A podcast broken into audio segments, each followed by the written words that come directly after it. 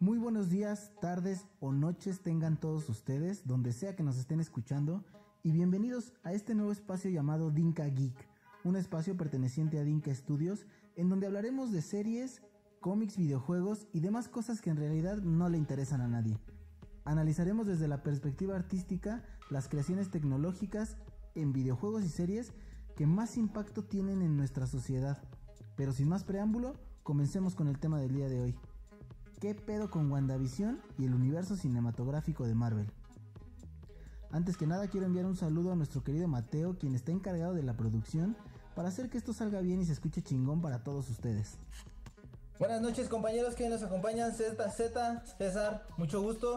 ¿Qué onda? ¿Cómo están compañeros de este nuevo capítulo no, es el primero, de hecho. Bienvenidos al nuevo capítulo. Antes que nada, quiero presentar a los nuevos integrantes de Geek Studio. De Dinka Geek o, Geek Studio. Ahí, por favor, si les gusta alguno de los dos, háganlo saber, que no pasa absolutamente nada. Quiero darle la bienvenida a Alberto, a Betornillo, Betonayan, Betorrente. ¿Qué tal, está bien? Aquí, dándole un rato. Nuestro segundo invitado de hoy es el señor Antonio Pozos Toñito. También conocido como el merodeador de tumbas. Mejor conocido. Por favor, vayan y dense una vuelta por el canal del Mediador de Tumbas. Eh, esperemos que nos sigan también. Y me da un gran gusto estar con ustedes aquí en lo que es Dinka Geek. Me gusta el nombre, este, vamos a darle. ¿Cómo llegamos a ver de cómics a la televisión? Y hacen muy buenos proyectos, ¿no? O sea, vamos a platicar esto. Bienvenidos a nuestro primer programa y esperemos que tengamos más. Esperemos que nos dejen muchos comentarios y podemos hablar de lo que ustedes quieran. Sí, primero que nada me gustaría saber y preguntarles a, ustedes, a Z y a Toñito, o el merodeador de tumbas, como le gusta que le digan, que nos quedó muy claro. Este, ¿y cómo fue, cómo fue que se introdujeron a este mundo de los cómics y los superhéroes? Desde que eran morros, ¿cómo es que conocen desde las series que llegaron a ver, las películas, estos 10 años de películas que nos dio Marvel y la parte de los cómics que también es muy importante. Bueno, pues voy a empezar yo. Yo eh, a principios de la década de los noventas, porque soy un hombre no tan viejo, pero sí ya estoy viejo. Este recuerdo que mi mamá me regaló una revista de Spawn. Ese fue, ese fue mi primer cómic, el, cómic de Spawn. Justo cuando aparecía este payaso malévolo, que era como su guía o gurú espiritual dentro de las del orden del mal. Y dije, órale, estas caricaturas están muy raras. Hay que ver qué es, qué hay, qué dice. Y este, empiezo a comprar ese cómic y después me topo con la caricatura de Spider-Man, que aquí en México había hay un canal que se llama Canal 5 XHGC, por favor patrocínanos. Y pasaban Spider-Man. Y entonces para mí Spider-Man ha sido como mi héroe icónico cuando hablo de cómics, por lo primero que empiezo es Spider-Man, porque creo que Spider-Man nos regala un chingo de cosas. Y me parece que es el primer, es el primer cabrón, o es, es, el, primer cómic donde empezamos a ver multiversos. Inclusive en la serie 2 de Spider-Man ya empiezan a ver como, como estas connotaciones donde podemos ver más Spider-Man de otros multiversos, donde está bien cagado porque hay un Spider-Man que es un actor. Y entonces, muy cagado. Y conforme a eso, conforme a Spider-Man, me mostró como todos los superhéroes que más existían, ¿no? También recuerdo que en el canal 7 pasaban los X-Men y no mames, amaba los X-Men. Entonces, pues esas eran como mis caricaturas primigenias y fue lo que me introdujo al mundo de los cómics. Sí, claro, y Spawn era un, era un cómic y es un personaje que te introduce de una buena manera porque es un personaje muy oscuro y que, y que te hace ver una realidad a veces no tan ¿cómo llamarlo? Tan perfecta de los superhéroes. Bueno, yo me introducí a este mundo del cómic precisamente leyendo Amazing Spider-Man, que fue de los primeros cómics que llegó aquí a la Ciudad de México, en México en general. Este, yo empiezo a ver Spider-Man, luego empiezo a ver las series de TV que hubo, que precisamente lo que estaba haciendo ahorita el buen Z diciendo que fue una de esas fue la de Spider-Man, pero la de Spider-Man y sus sorprendentes amigos, no sé si recuerden Estrella de Fuego y el deslizador de plata. Claro. Bueno, el, ajá, claro. Ajá, ya después vino la serie de Fox Kids, que precisamente era más en Spider-Man, donde salió Venom y Carnage, o sea, llegaron a ser un buen... Fueron encajando bien las partes, ¿no? De cómo era la historia de Spider-Man. Y cómo tiene su triste final donde no se queda con Mary Jane, ¿no? Y tiene que ver la parte de los multiversos. O sea, esa serie a mí se me hizo muy cruda y muy buena y muy noventera la de eh, El Hombre Araña que lanzó Fox Kicks, porque en ese entonces tenía los derechos del personaje Fox Kicks, porque en los noventas, después del éxito de Infinity War, de la saga de infinito de Marvel Comics, empieza a tener problemas con sus personajes porque se le dejaron de vender los cómics. Entonces los empieza a vender para que los caricaturizaran o los este, hacían eh, películas de ellos. Que al final hubo muchas películas que se quedaron como remake. Por ejemplo, Spider-Man recuerdo muy, bien que hubo unas películas tipo japonesas, tipo Power Ranger, que hasta su Megazord tenía Spider-Man, que nunca salieron al público aquí en México. Y de los Cuatro Fantásticos hizo un piloto que nunca, nunca se explotó, ¿no? Pero pues mi primer contacto fue Spider-Man. Creo que fue el de la mayoría de los que vivimos en este país. Les voy a contar una anécdota que estuvo bien cabula porque eh, una vez llegué bien pacheco a mi casa y prendí la televisión y estaba la caricatura de Spider-Man. Justo era el capítulo donde había un montón de Spider-Man, ¿no? Había un Spider-Man del futuro, estaba el Spider-Man tecnológico, el Spider-Man ninja. Y yo pensé que era mi pachequés, güey. pudiera ser, pudiera ser. Pudiera ser, pero sí. O sea. le pregunto a mi hermano, oye, ¿estás viendo lo mismo que yo? Y mi hermano me dijo, ¿vienes drogado? Y yo, no, jamás haría eso, nunca. Pero como a manera de anécdota. Alberto, ¿tú cómo te introdujiste? Eh, miren, voy a coincidir en gran parte con ustedes. Yo me introduje al universo de los superhéroes precisamente eh, en una tangente de los cómics de Marvel. Les mentiría si les dijera precisamente cuál es, pero es este donde él empieza a experimentar con un antídoto para dejar de ser Spider-Man y termina volviéndose una araña de cuatro brazos. Claro, de hecho, ahí sale un personaje que se llama Morbius. Ajá. Morbius y Craven. Y, y después a Blade del cazavampiros. Ajá, inclusive, y después eso lo, lo plasmaron en la caricatura de los noventas.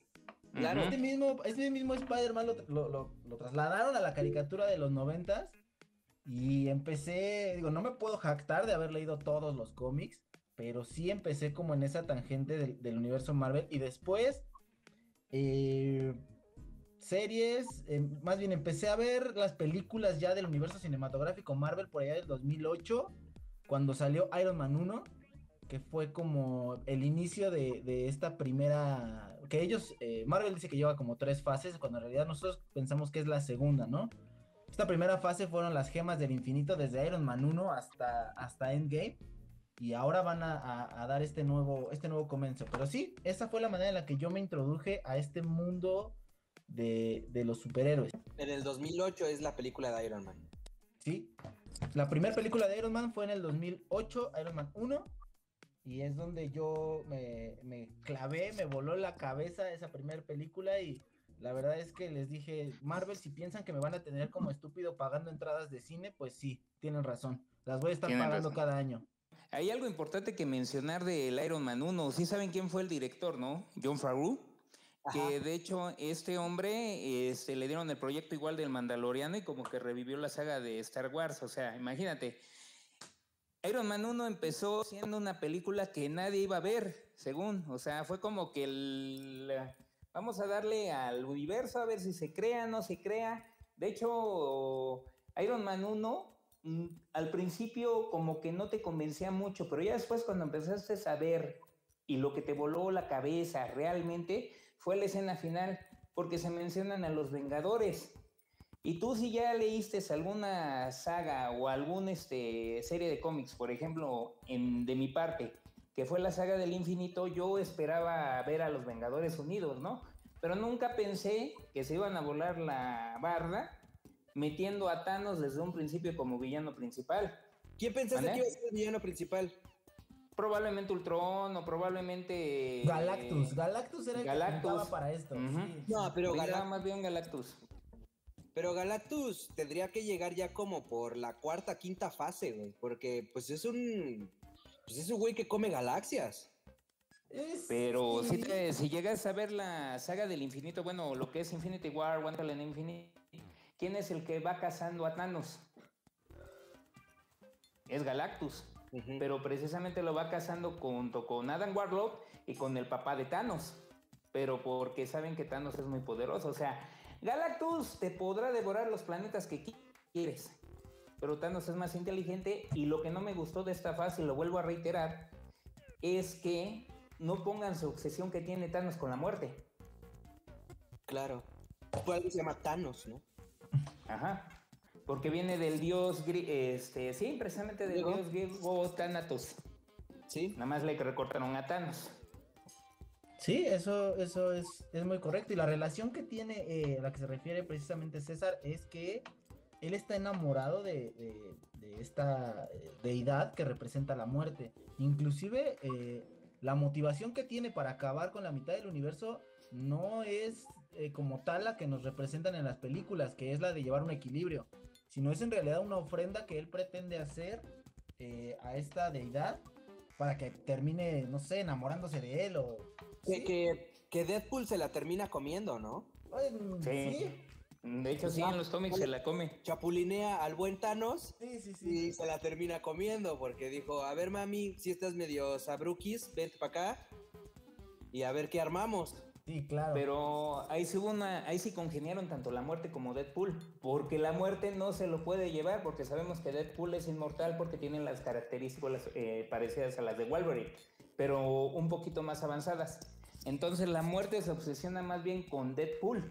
Algo que me gustaría mencionar y que, me gustaría que, todas las personas que nos están escuchando tuvieran bien presentes y que estuve eh, razonando durante algunos minutos el día de hoy es, eh, me estuve encontrando mucha banda en redes sociales que tiende a criticar eh, el trabajo cinematográfico que hacen con estos comentarios de gente intelectual de los cómics que siempre salen como con su de no, es que no se parece al cómic y es como desde mi punto de vista es como, "Oye, banda, pues no se tiene que parecer, o sea, ve esto como un proyecto muy independiente a los cómics. Es cierto que tiene muchas referencias y tiene base eh, eh, en todo ello, pero lo que yo le puedo recomendar a toda esa banda es que pues que ya dejen de lado a su exnovia de los cómics porque pues esto es algo nuevo, ¿no? Esto es algo que, debemos aprender a disfrutar de una manera diferente.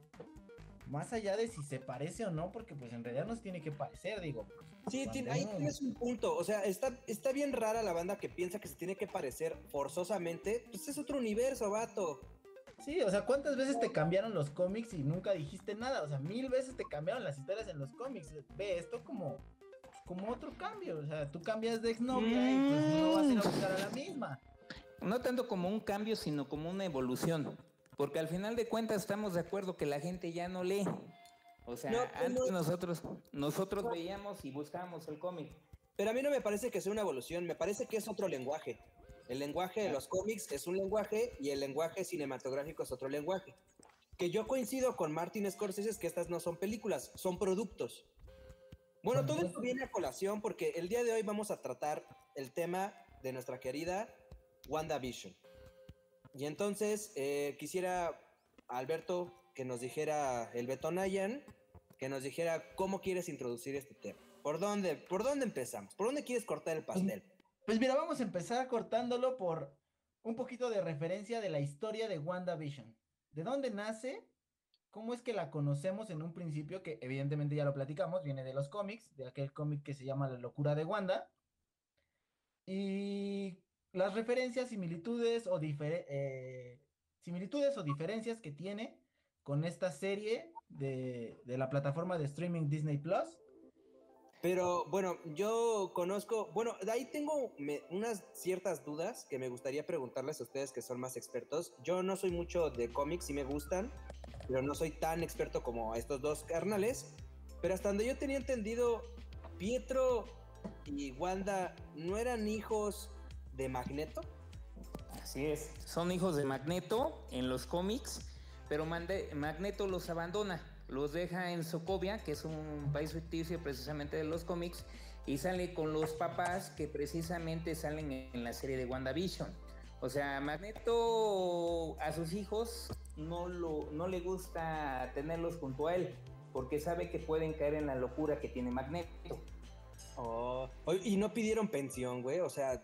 Sí, no, eso sí fue un pedo muy feo, que no hayan pedido pensión.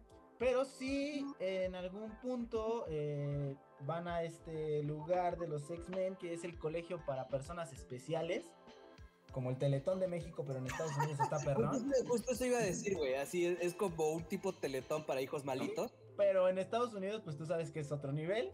claro. Pues allá les apoyan, los ayudan a, mejorar sus poderes y a controlarlos más que nada. Entonces, sí, eh, como referencia principal está el cómic de eh, La locura de Wanda. De Wanda. Que, que, precisamente nos muestra esta, esta parte de, de la bruja escarlata que se vuelve eh, no mala, pero sí abusa de sus poderes para, para poder eh, eh, revivir a este, a este viejo amor que tenía, ¿no? Bueno, más que nada, este, Wanda, siempre su perfil que te han manejado en los cómics es que ella tiene tanto poder que lo desconoce y luego su mismo poder la controla a ella. Ella no tiene una lucidez muy buena porque precisamente al igual que en el cine, este, sus padres son asesinados, se queda con Pietro, este, y ella busca la manera de arreglar todo con sus poderes.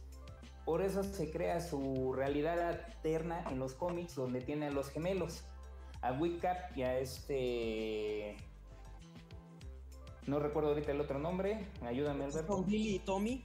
Eh, Billy y Tommy de la serie, o sea. Billy, Billy y Tommy de la serie pero tienen sus nombres más referenciados en los cómics. Ahorita no recuerdo el nombre de Tommy. Búscamelo, papá, búscalo. te damos dos minutos. No, no, es cierto. No, no, pero no. Es un, pero es un punto muy importante el que toca porque precisamente estos gemelos eh, no son hijos precisamente de Wanda.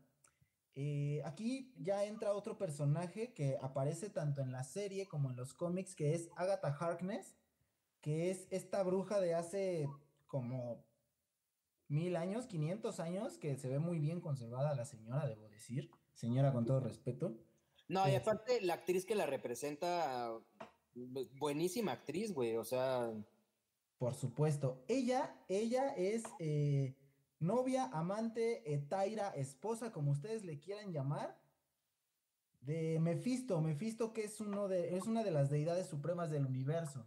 Entonces, estos hijos supuestos de, Wanda se los, se los otorga con la idea de robar los poderes de Wanda.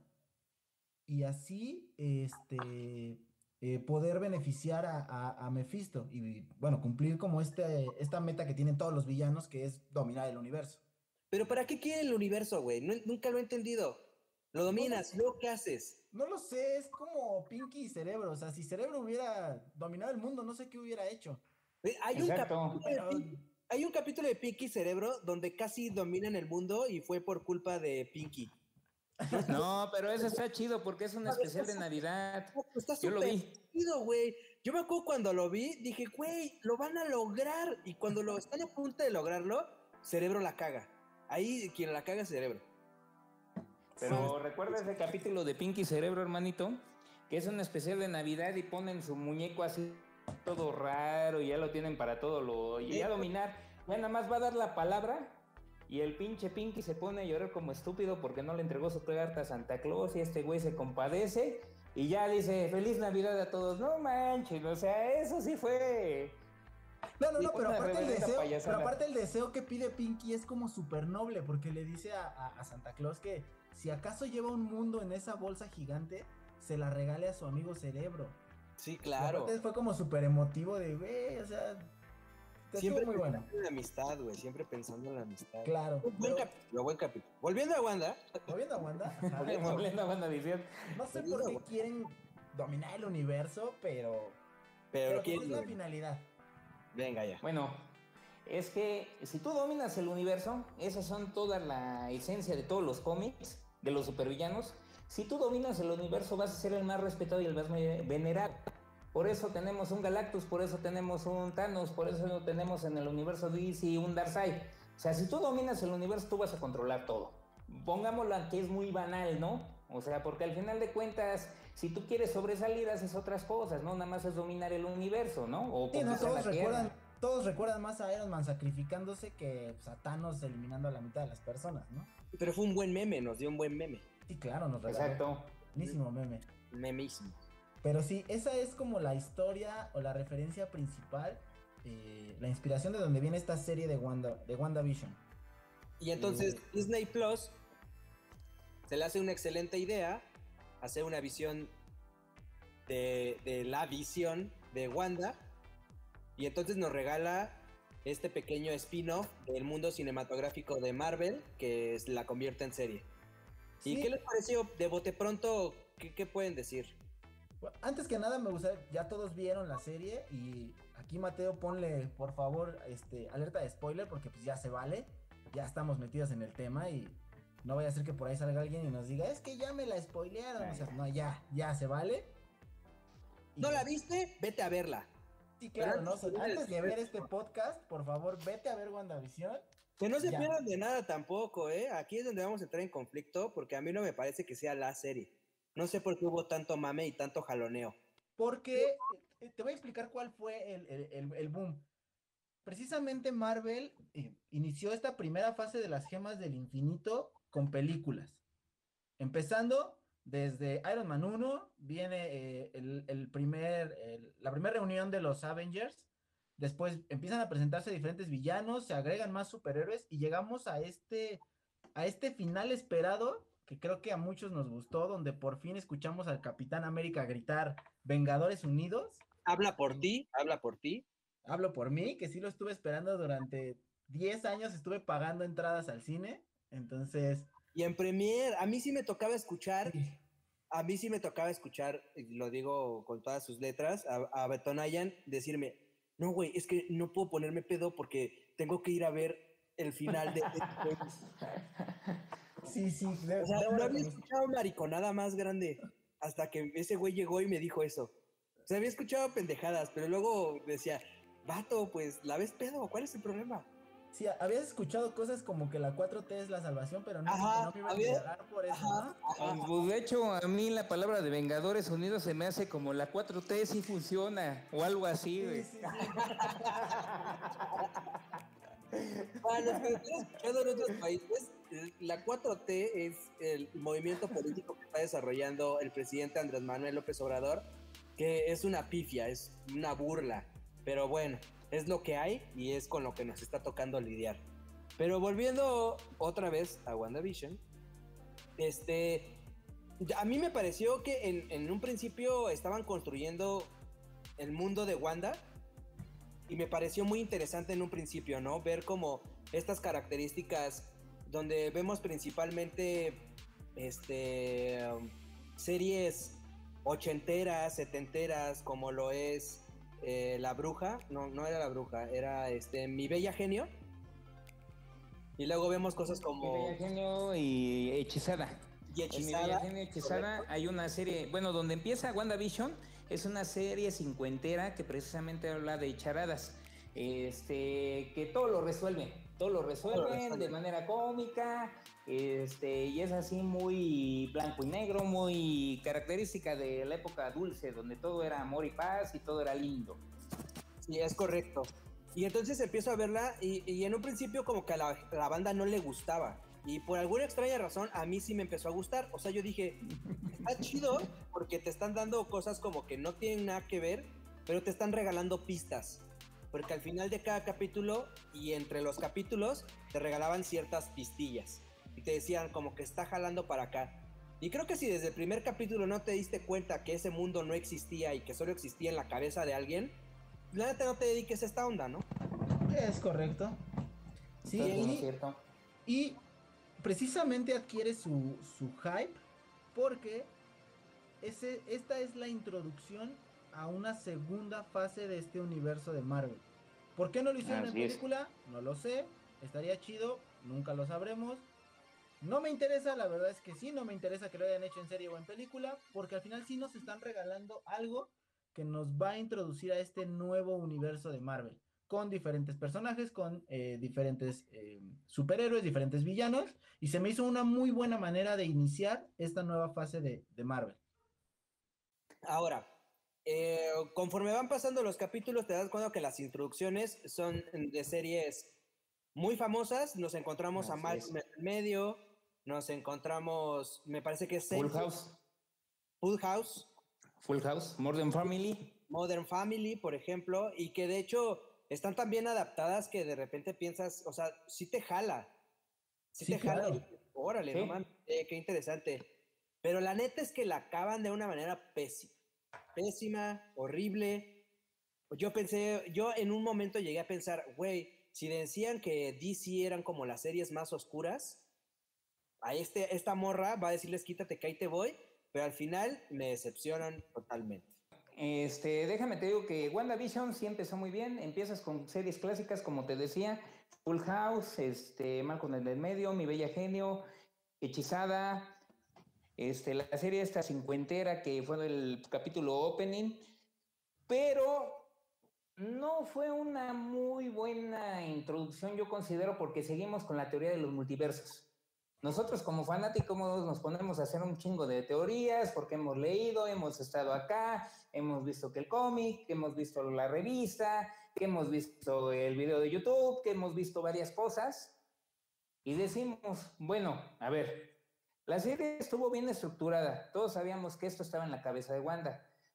Lo confirmamos cuando sale Mónica Rambo del ex y empezamos con el capítulo 4 empieza a ver cierta serie de cambios. Yo esperaba una batalla un poquito más pesada contra otras personas, incluyendo Mephisto. No sé por qué cierran de esta manera tan rara. O sea, porque al final de cuentas pasó lo mismo que en Spider-Man lejos de casa. Cierran. No, no te llevaron a ningún lado. O sea, te dejan muy abierto todo a que tú sigas haciendo tus teorías, pero no te dicen nada claro. O sea, yo siento que esta va a ser la fase de que tú vas a hacer teorías y todas tus teorías al final de la película o serie que tú veas se van a ir por el caño. Esa es mi idea y yo lo veo así como fan. Y así fue como nos pasó porque nosotros eh, les puedo compartir que por ejemplo César eh, trabajamos juntos y todos los días teorizamos sobre cómo podría terminar, quién iba a aparecer y al final pues todo terminó derrumbándose. Sí cierran mal, pero dejan eh, muchas cosas eh, muy bien muy bien plasmadas. Por ejemplo, esta imagen al final donde aparece Wanda eh, en su imagen astral estudiando, tal cual es, es como lo hizo en su momento Doctor Strange en su película, cuando él, llega a, a Kamatash y le dicen, ¿sabes qué? Esta es, esto es lo que vas a aprender y lo demás depende de ti. Y empieza a, a volverse un personaje autodidacta y al final se vuelve el hechicero supremo.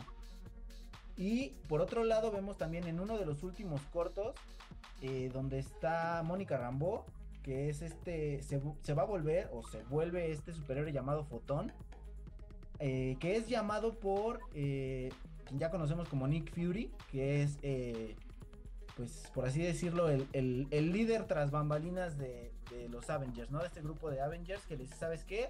Eh, pues te están esperando porque quieren hablar contigo, ¿no? Entonces deja abiertas muchas posibilidades. Es cierto, una pelea un poquito más. más pesada, un poquito más intensa. No nos lo regalaron, ni modo. Pero yo creo que hay que esperar un poquito a ver. Todo acabó con la metáfora del arca de Teseo. Claro.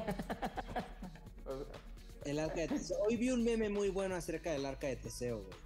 Pero sí, es que ¿saben cuál es el problema de Marvel? qué es lo que me caga de Marvel, güey? Que, que al final infantilizan todo, güey. Tenemos que ver... Son de Disney. Tenemos que ver sus de superhéroes todas feas. Tenemos que ver, o sea, la violencia explícita. No, no se construyó el personaje como para que hubiera mm, la violencia tan explícita y por eso no nos lo regalan. Y por eso nos frustra tanto y por eso decimos, güey, podías dar más, pero no quisiste. Sí, porque también ya vimos Deadpool, ¿no? Y, pudimos ver otro tipo de violencia, pero, pero es cierto lo que dice César, estamos en Disney y ellos son los dueños, ellos son los que dicen por dónde sí y por dónde no. Y también sus políticas eh, de violencia y de protección a ciertas cosas es, son, es muy fuerte. Estamos de acuerdo que Deadpool hasta se burla de ellos mismos cuando todavía Deadpool era de Fox, se burló de Disney diciendo que toda película familiar empieza con una tragedia. Claro, claro. Todas las, Todas las de Disney ya empezó así. Bambi, este, El Rey León, Toy Story, todo, todo, todo, todo, todo, todo, todo, todo, todo. Qué aburridos, qué aburridos los de Disney. Que, que, que llamen a Frank Miller y que les escriba ahí unos cuantos. Y sí, ¿eh? Deberían de. Sí. la, la verdad sí. Disney, si nos sí. escuchas, por favor, haznos caso. Y patrocínanos. Y patrocínanos, por favor. Pero el meme está bien cagado porque dice algo así como, si una mujer dice que no me hagas caso y yo le hago caso, ¿le estoy haciendo caso? Y sale el otro, el otro visión, solicito una explicación. Van a salir demasiados memes de eso que me imagino que. Pero, pero fue una referencia muy buena. Al final de cuentas, ¿Cómo sí. lo hace entender? De hecho, ayer estaba debatiendo sobre, sobre esa metáfora y pues sí tuve ahí como puntos de vista diferentes con una persona que le gusta muchísimo la. A ver, filosofía. cuéntalos, cuéntalos y di nombres, güey, dinos, pinche chango. Sí, no, pues de una chica que tengo por ahí que precisamente le encanta la filosofía y me dice, sabes que está muy mal aplicada la, la metáfora de Teseo, porque en realidad cuando re- en la referencia original o en, en la filosofía, precisamente cuando refieren el arca de Teseo, refieren que no se puede perder la esencia, que donde, donde se encuentre la esencia de algo es donde radica eh, El deber, el ser. el ser. El ser, Entonces, entonces no lo tuvo que haber convencido, porque al final la esencia es bien lo que hace al ser lo que es. Y la razón de que Visión se le llamara Visión o se le conocía como Visión es la razón por la que fue hecho, que es proteger al universo, que es eh, hacer equipo con los Avengers y estar eh, y, y pertenecer a este amor de Wanda. Que el White Vision precisamente no tiene esa esencia no, no debería haber caído al ser una máquina que puede analizar todo esto que les estoy diciendo en menos de 5 segundos. No debió de haber caído en un juego tan fácil como en esa metáfora y que considero que es cierto, tal vez está muy mal aplicada. A menos de que tú me digas lo contrario, Z. No, sí, que, que hay. La paradoja de Teseo justo habla. Bueno, ellos, justamente ellos lo explican que es la paradoja de, de Teseo. Pero sí es cierto, güey, donde se encuentra el ser es donde debería de estar. Eso, y me gustó también mucho cómo le llamaron al Hex, que le decían la anomalía de Máximo. Así es. ¿No? Como le ponen. A mí me gustó mucho que, que- que le llamaran anomalía de máximo. Me parece un argumento muy poderoso y de donde pudieron haberle sacado bastante jugo, pero se queda en, en- en Hex, ¿no? Y eso porque lo descubre esta chica súper guapa. Darcy. Darcy. Ay, esa mujer. Déjame, déjame te digo que yo soy su fan de esa chica. ¿Sí? Sale en Two Broke Girls. ¿En qué otras películas, ha sal- en qué otras series ha salido?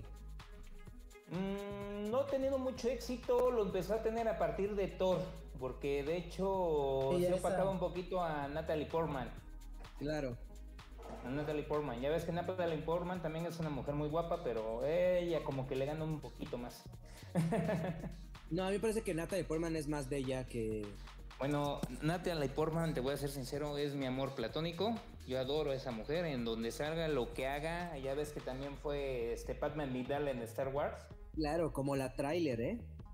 Sí. Tino César está enamorado de todas, ahora que me doy cuenta. Pero bueno, siguiendo con el tema, este, a lo largo de la serie nos encontramos con eh, estos cortes comerciales que Ah. genera precisamente Wanda y que nos llevan muchas referencias tanto de la vida que ella tuvo como a futuras apariciones en eh, la misma serie y en el universo cinematográfico de Marvel. Por mencionar alguno, eh, en Avengers Civil War, cuando ella va con, en su primera misión con los Vengadores y genera un accidente por no poder controlar una explosión y termina matando a muchas personas en la ciudad de Lagos. eh, hacen una muy buena referencia en un corto comercial donde derraman una bebida y sacan unas toallitas limpiadoras y que Claro. dicen toallitas Lagos, ¿no? Para aquellos desastres que no quisiste ocasionar. Claro. Esa por mencionarle algunas. César tiene perfectamente la película de las demás.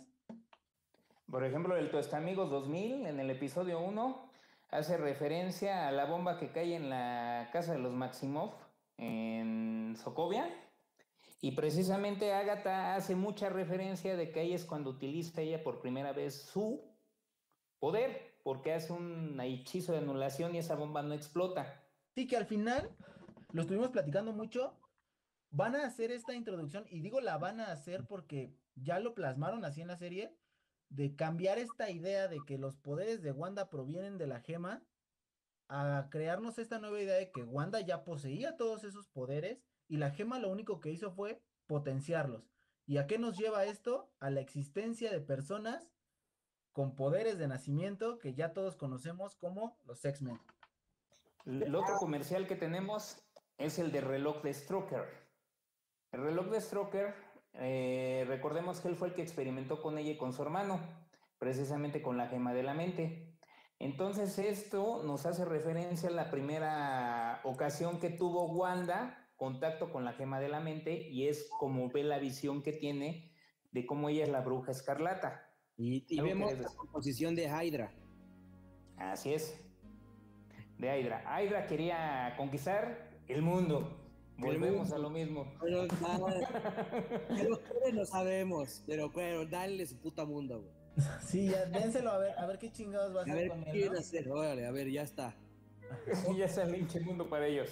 Hablando en lenguaje cinematográfico, me parecen bien importantes estos comerciales, porque no solo, no solo son guiños que te dan referencias a lo que ella está haciendo y a los cómics, también te dan referencias de su estado de ánimo. Y entonces hay comerciales que parecen muy chistosos y que parecen que están cagados, pero no mames, tiene una melancolía y una tristeza enormes, güey.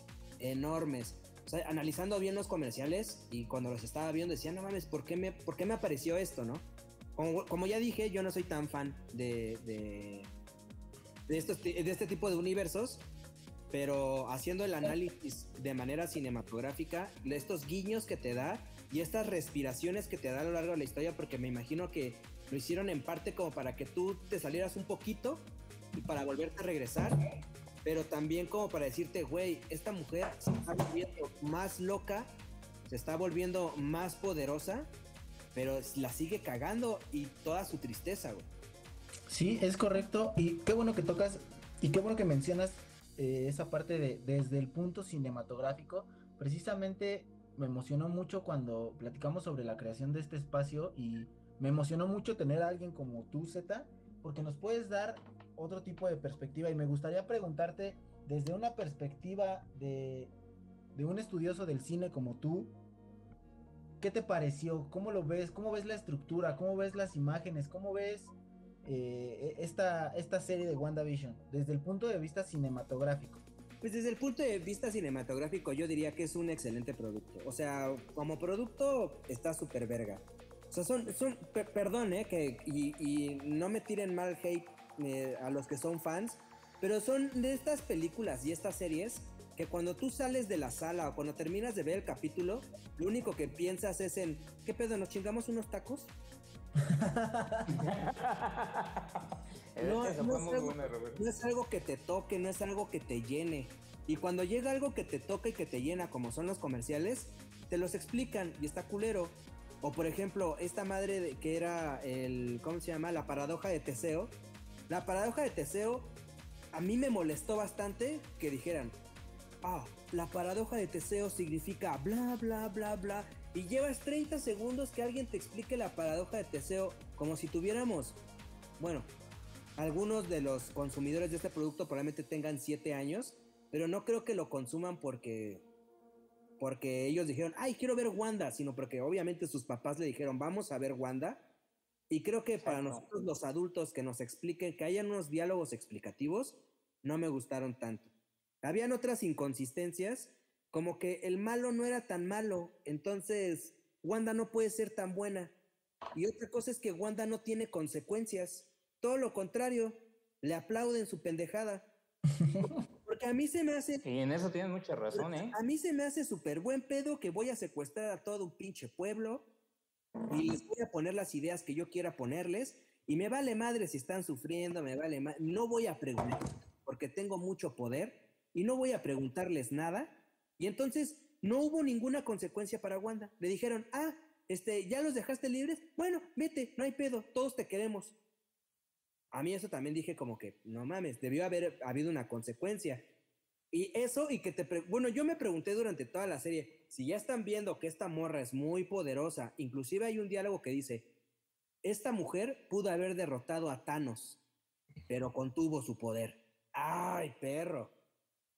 Y si era tan buena, ¿por qué se murió? ¿No? O sea, eso es, eh, a mí cinematográficamente hablando como de arcos dramáticos y como que a, a acción consecuencia y todo ese pedo, pues pues sí, no me pareció que fuera tan buena. Como producto, es bueno, está bonito.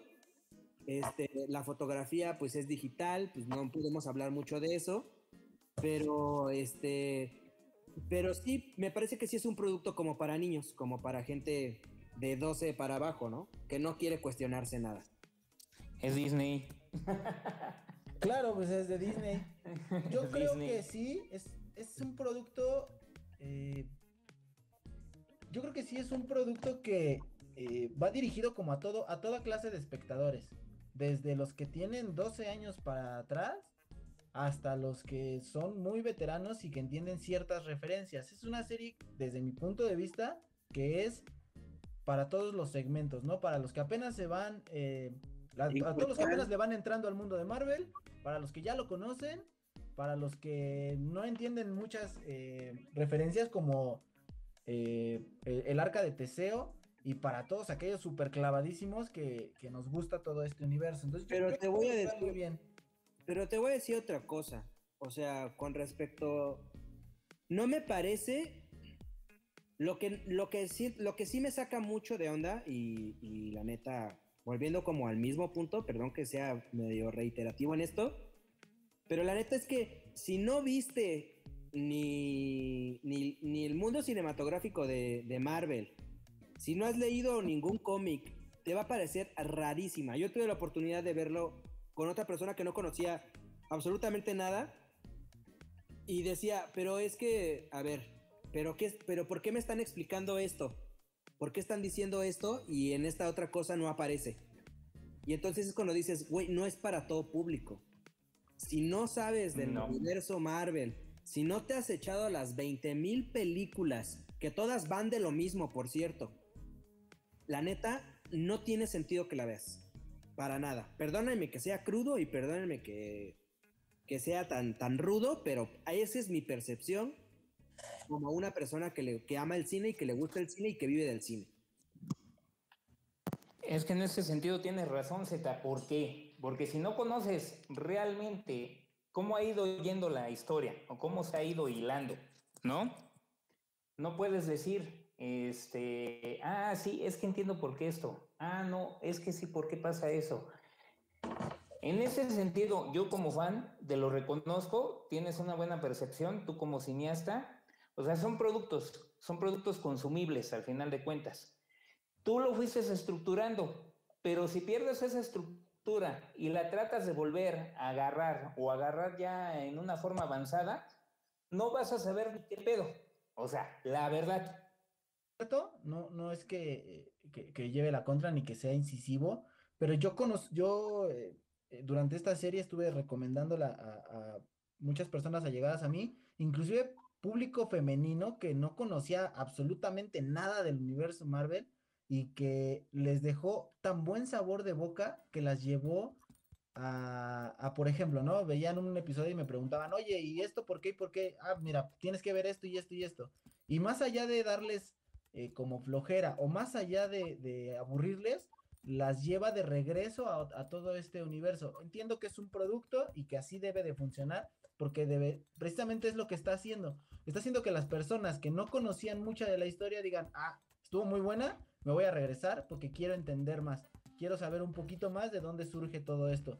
Y esta parte de cómo inicia eh, con esta pareja de los años 50 que, tienen como su vida perfecta, con eh, ciertos eh, bemoles en su vida, también llevó a, a, esta parte de la historia romántica que atrapa a muchísimas personas.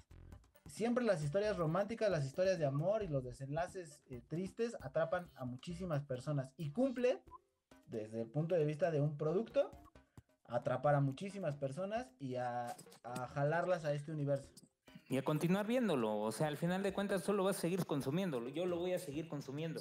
Claro, sí, sí, sí, es no digo para que no lo consuman, Sí, Disney. consúmanlo bajo su propio riesgo, pero no, no sé, a mí no me, a mí no me termina de amarrar, me parece que es una serie palomera de esas que te puedes aventar, porque aparte es muy digerible, no es como que tenga cosas, es como para que pongas tu cerebro en neutral y hagas lo que tengas que hacer, incluso en algunas partes me parece como que tiene un cierto lenguaje de bajo nivel como de telenovela, porque mientras tú estás haciendo otra cosa, ellos te van explicando solitos, ¿no?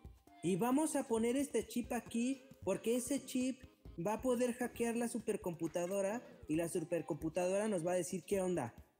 Ya lo hice. Ah, sí, pues, claro. o sea, pude haber, me lo pudiste haber evitado, o sea, me lo pudiste haber ahorrado, pero...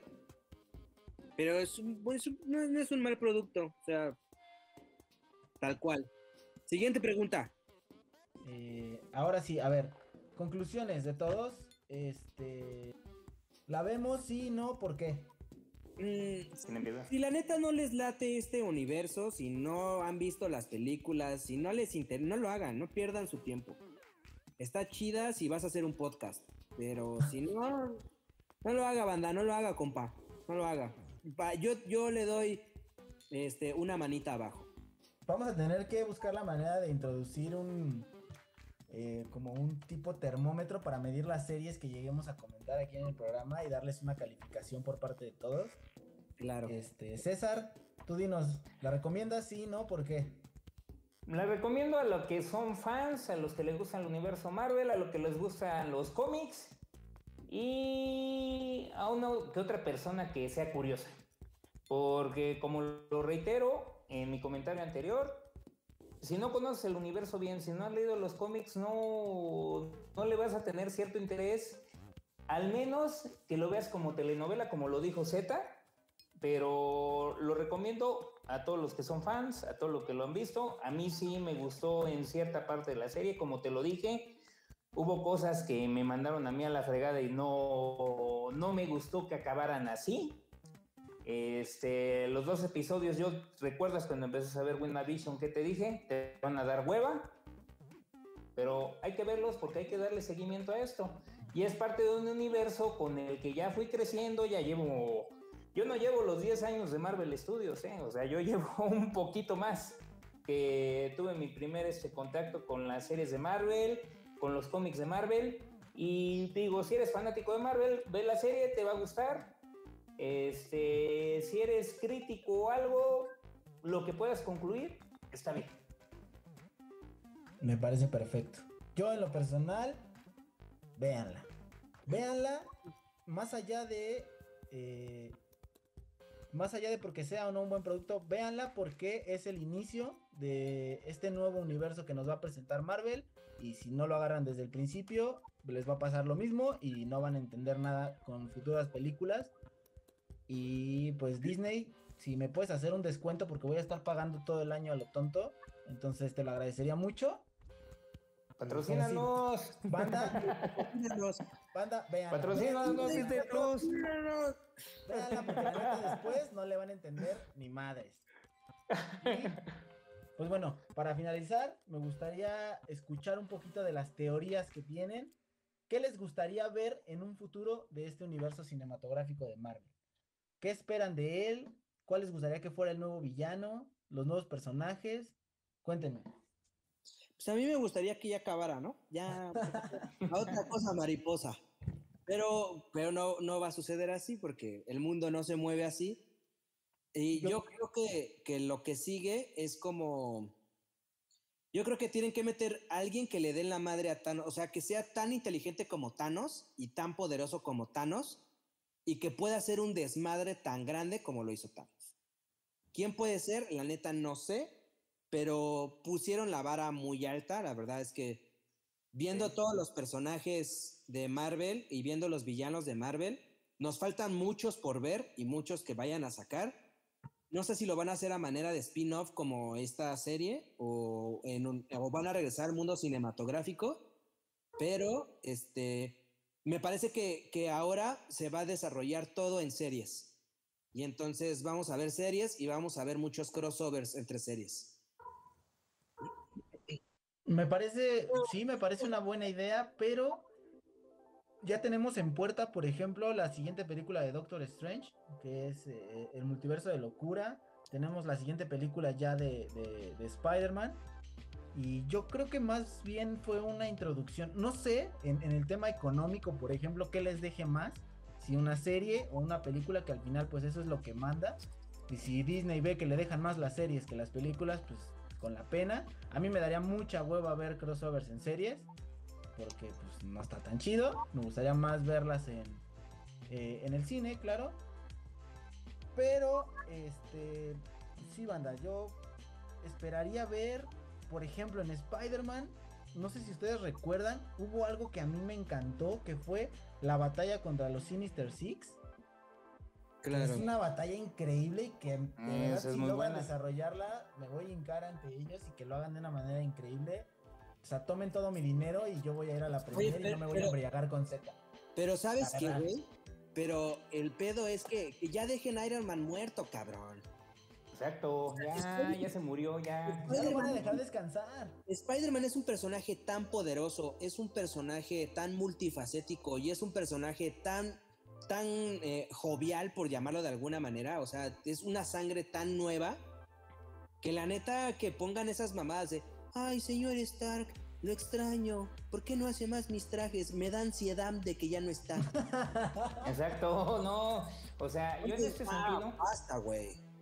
En este sentido estoy de acuerdo contigo, Zeta. La neta, Spider-Man me lo volvieron el pinche huelemoles del Iron Man. Bueno, los que nos estén oyendo en otros lados, aquí en México se le dice huelemoles al que anda detrás del otro y no puede vivir sin él. Huele pedos, cuido con todas sus palabras, maldito huele pedos, la puta, chamaco mantenido, como entendido, la me botas. botas, papijas. Sí, sí, sí, no. La verdad es que Bueno. se trató de, de, de- de lavarle el casco a, a Iron Man y pues no, no aprendió a hacer otra cosa, ¿no? Sí, le pulió el casco. Sí, sí, sí. Por eso no se quería ir cuando lo chasquearon al güey. Sí, sí, sí. Señor Stark, agárreme una nalga, no me quiero ir. Ah, ya, por favor. Pero bueno, mis teorías. Este fue el inicio de una trilogía, que era lo que le decía Beto. La trilogía empieza con WandaVision, continúa con Spider-Man, este, que ahora ya se llama No, Re- no hay regreso a casa. Quedamos en eso, ¿verdad? Que Sí. el nombre en español es No hay regreso en casa. Y Doctor Strange, Multiverso de las Locuras. Supuestamente en la película anterior de Spider-Man, que precisamente donde Z está mencionando que chilla por Iron Man y lo ve en cada esquina, en cada persona, Y en cada acaricia su cosa. foto como, como el meme de Wolverine, ¿no? Me- Sí. Acariciando a la- Porque acariciando a la Jane, así está. extraño. O sea, o sea, solo faltara que sacara un relicario, güey, y tuviera la foto de, de, de Tony Stark ahí. En- Oh, hola. Entonces, en este sentido, yo digo, bueno, en Spider-Man, ¿qué podemos esperar? No nos han dado pistas de nada. Viene Secret Invasion de una serie igual para plataforma. Ahí va a salir María Rambo, precisamente es donde se va a unir de la última parte, el último corto que tiene Spider-Man, el último corto que tuvo WandaVision. Y ahí vamos a llegar al multiverso de la locura con Doctor Strange. Decían que el villano era Mephisto. Mephisto es uno de los seis demonios del inframundo. Otros que, para variar, y Z me va a decir, ¿cómo insisten en ese pinche tema? Se quiere tragar el mundo a puños. A Otro madre. cabrón, a madre. Ya dénselo, chinga. ya denle el mundo a alguien, porque, ah, chinga, como mu- medio mundo se lo pelea. y nadie lo tiene, ¿no? Pero bueno. Entonces, pues vamos a ver si realmente ya se abren los multiversos en Spider-Man, si realmente a lo que los fans estamos pidiendo es que ya nos digan, ¿qué pedo con los multiversos? Porque WandaVision nos dejó nada. Sí, me dejó igual que como llegué. No, Ajá. pero ¿saben qué? Que al final salen los scrolls, entonces yo creo que va, va por ahí la pedrada, güey. O sea, a lo mejor vemos ya la guerra entre humanos y scrolls. Sí, porque viene Secret Invasion. Es Ajá. este. Va a ser igual, un crossover, va a ser igual serie. Hay que ver cómo chingados les ponen. Los Scrolls en los cómics son unos hijos de la chingada y son cabrones. Y para variar, adivina qué quieren, Z. El universo, puta. Qué originales, güey. Qué originales. Por lo menos, güey, es que por lo menos Thanos eh, tenía un punto, güey. O sea, sé que en el cómic no dice eso, pero en el, en el universo de Marvel, de, de las películas, Thanos tenía un punto. Equilibrar el mundo, darle paz, tranquilidad, equidad, de género, de lo que quieran al mundo. Es como Andrés Manuel López Obrador del universo. Ándale, pon tú, güey. Era la 4T de. Era la del 4T. Era la del 4T. universo. Esos güeyes eran la 4T, por eso había cuatro heraldos. 4T. Ah, los heraldos. Por eso había cuatro heraldos. Y entonces, este. Por lo menos él tenía un punto, pero conquistar el universo por conquistar el universo no me parece que tenga mucho sentido. Tal vez sería ojalá- indagar en- en- Ojalá veamos la invasión de los Scrolls, porque en- hay unos cómics donde nos pintan la invasión de los Scrolls muy cabrona. Donde creo que los cuatro fantásticos, uno de los cuatro fantásticos era Scroll. Creo que hasta Doomsday es el primero que se da cuenta que nos están invadiendo y nadie se da cuenta.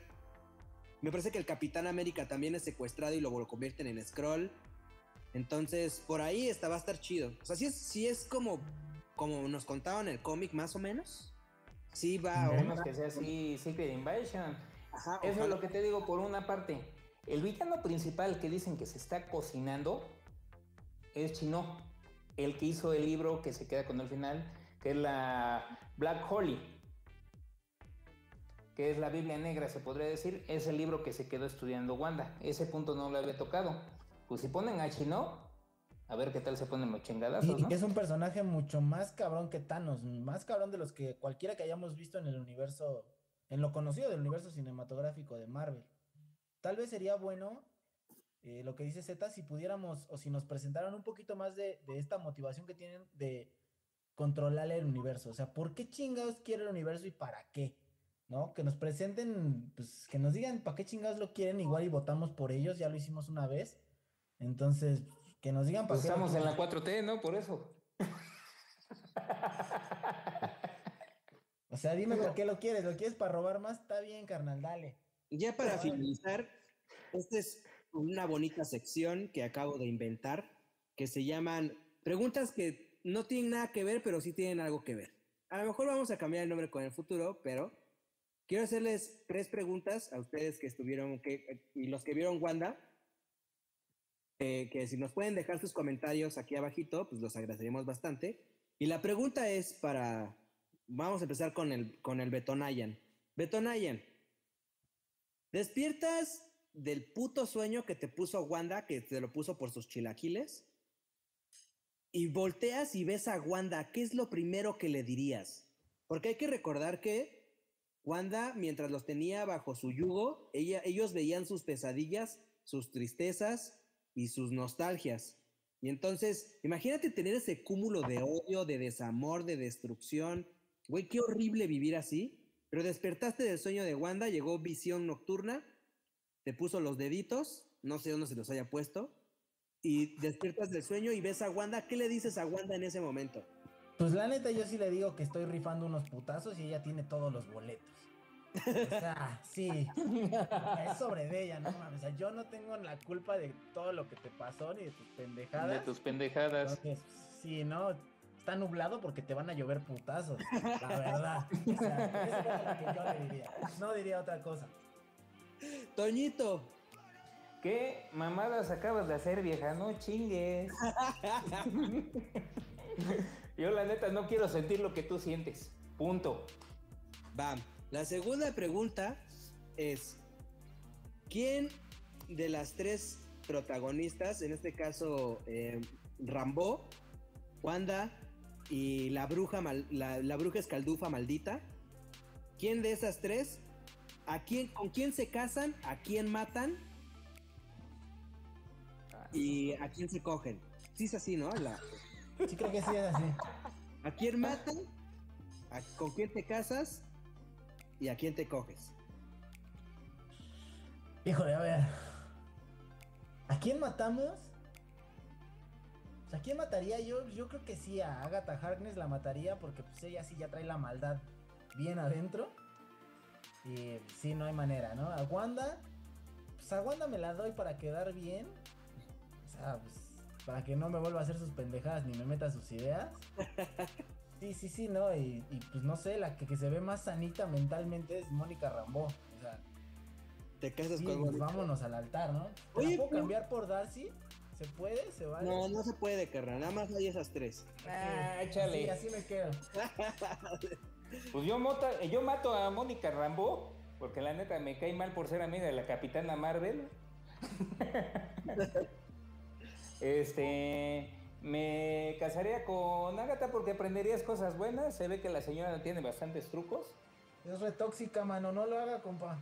No, No. pero pues espérate. Y a la que sí me daría sería la Wanda, la verdad. Nada. Oiga, pero se dan cuenta que, por ejemplo, Agatha podría ser mala y también podría ser una chica muy mala en la cama. En eso tienes mucha razón. Tienes Aparte tiene un razón, cuarto como de muchos juguetitos, ¿no? Exacto. Pero sí. Imagínate que te metan una ronda por ahí, güey. O sea, sí entendí la referencia. en ese cuarto, o sea, Venga. "Azótame, no hay pedo, pégame, pero no me dejes. Pues yo creo que a. Peter, eh, Pater Evans se le hizo algo, por eso este, se quedó así de que todo lo que le decía que hiciera lo hacía. Claro. que, era- que por cierto no hablamos de ese personaje, pero son dos Pietros, ¿no? O sea, es el Pietro del mundo cinematográfico de X-Men Ajá. y el Pietro del mundo cinematográfico de Marvel es otro, ¿no? Eh, Me parece Así que es, era el güey que salía en Kikaz. Ujú. así es. Pero al final de cuentas aquí lo pusieron como un manipulado y que los poderes lo obtuvo por Agatha, imagínate. O sea, si Agatha no, no convendría tenerla como esposa, yo digo. ¿Ves? Sí. Por lo menos, por lo menos nunca, nunca llegaríamos tarde al trabajo. Eso Por es lo una menos- realidad. No lo pensé. Y por último, sí, este, esto va con respecto a Visión y su mamada de Teseo, güey. Su paradoja de Teseo. Y la pregunta es la siguiente. ¿Ustedes qué explicación le hubieran dado al Visión Blanco? Pues yo lo hubiera desmadrado, la verdad. O sea, ¿para qué me detengo a explicarle algo a un güey? O sea, si me viene a dar putazos, pues. Sí, no. Y una explicación, no sé, la verdad, no se me ocurre alguna. Eh, pues decirle mi mamá se llama Marta, ¿no? O algo así. Señor Spider, ¿te está escuchando esto, por favor? Es responsabilidad de quien lo dice. Sí, o sea, oye, mi mamá se llama Marta y a lo mejor pues, nos volvemos buenos valedores. No lo sé. ¿Tú qué explicación hubieras dado? Yo le hubiera dicho, mira, cabroncito, tú y yo somos uno mismo. Hugo, Hugo. Somos uno, uno, uno. Y me vale una salsita. Tú y yo somos uno mismo y venimos de la misma parte, pero se hubiera oído muy filosófico. O sea, vamos a agarrarnos unos chingadazos y a ver quién gana, cabrón. Güey, ah, otra cosa que quiero hacer, que quiero puntualizar ya para irnos, es, ¿saben por qué nos damos cuenta de que WandaVision es todo un sueño de Wanda? ¿Por qué nunca la hace de a pedo? No, güey, porque Visión no tiene pilín, güey. Eso es cierto. No, ¿y cómo tuvo dos gemelos? Ajá, o o sea, sea, visión- Tommy Billy. Visión Es- es, es un Ken rojo, güey. Exacto. Tú, tú, Pero eh, quién sabe. De hecho, nos, nos, o sea, no, güey, no, sí sabemos, ¿sabes por qué? Porque vimos todo desmadrado a visión nocturna. Cuando va a, a los cuarteles de Sword, le dice, no, pues te quiero mostrar algo. Y vemos a visión ahí tirado, pero nunca le vemos el pilín. No, pero ¿qué tal si le hacía como el monstruo del for- de la forma del agua? ¿No te acuerdas cómo lo explica la muda? Ah, claro. En la forma. Sí, sí, sí, o sea, se... Claro. Se abre, hecho algo Sí, o sea, así. claro. o sea, tiene, tiene, tiene un poco más de sentido. Pero, pues un saludo. Es todo. Les agradecemos mucho a todos por haberse quedado hasta el final del programa. Les recordamos que este es un nuevo episodio de Dinka Estudio Cine y Arte llamado Dinka Geek. Eh, pues le agradecemos a Alberto Calderón, que es el nuevo director de esta sección.